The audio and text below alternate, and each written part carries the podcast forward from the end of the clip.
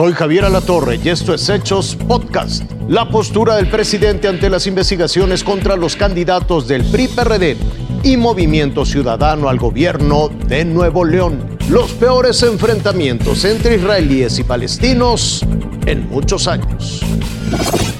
Las investigaciones de la Fiscalía General de la República a los candidatos a la gubernatura de Nuevo León, Adrián de la Garza y Samuel García, fueron respaldadas por el presidente López Obrador. Yo apoyo esa decisión de la Fiscalía, que investigue la Fiscalía y que se aplique la ley. Es delito grave el fraude electoral. López Obrador también celebró que las autoridades se dieran cuenta de la presunta compra de votos que hace de la Garza con las tarjetas regias y que fueron motivo de denuncia en sus mañaneras de la semana es mi obligación denunciar el fraude y de todos los ciudadanos. ¿Que usted está metiendo la mano en las elecciones? Claro que sí, claro que sí.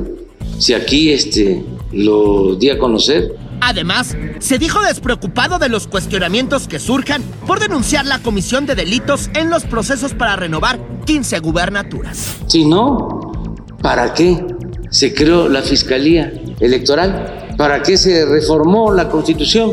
Si va a seguir lo mismo. No, aunque se enojen los conservadores, hipócritas. Finalmente pidió que se investigue la intervención del gobierno de Sinaloa en la campaña del candidato del PRI, Mario Zamora. Irving Pineda, Azteca Noticias. Respecto a la decisión de la Fiscalía, el candidato de la coalición PRI-PRD, Adrián de la Garza, allá en Nuevo León, negó las acusaciones. Dijo que es víctima de una persecución política. Públicamente exhibir la jugada de Morena con Movimiento Ciudadano. Por eso tratan de empatar el marcador.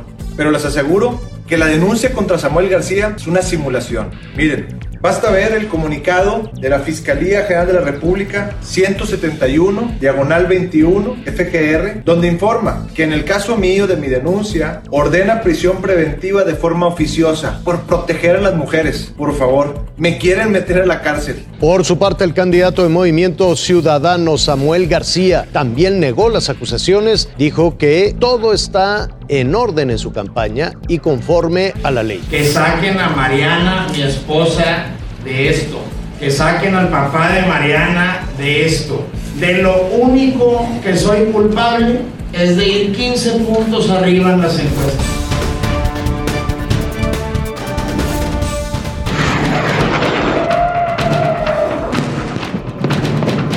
Un complejo residencial de 13 pisos se vino abajo luego de un ataque aéreo perpetrado por Israel en contra de territorios palestinos.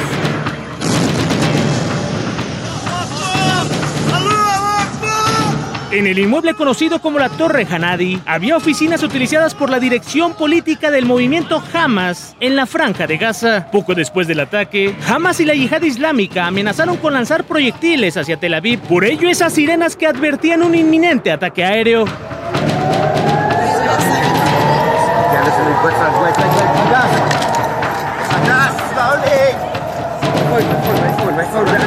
Mientras la gente buscaba refugio, comenzaron a escucharse las primeras explosiones en cielo israelí.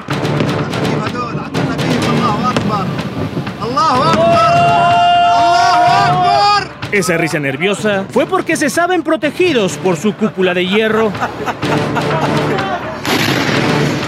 Sin embargo, el sistema antimisiles israelí diseñado para interceptar los disparos no se dio abasto. Uno de los 130 cohetes lanzados impactó en un edificio del suburbio de Jolón, al sur de Tel Aviv. Una respuesta ante los 80 aviones caza que Israel mandó para bombardear a la franja de Gaza por segundo día consecutivo.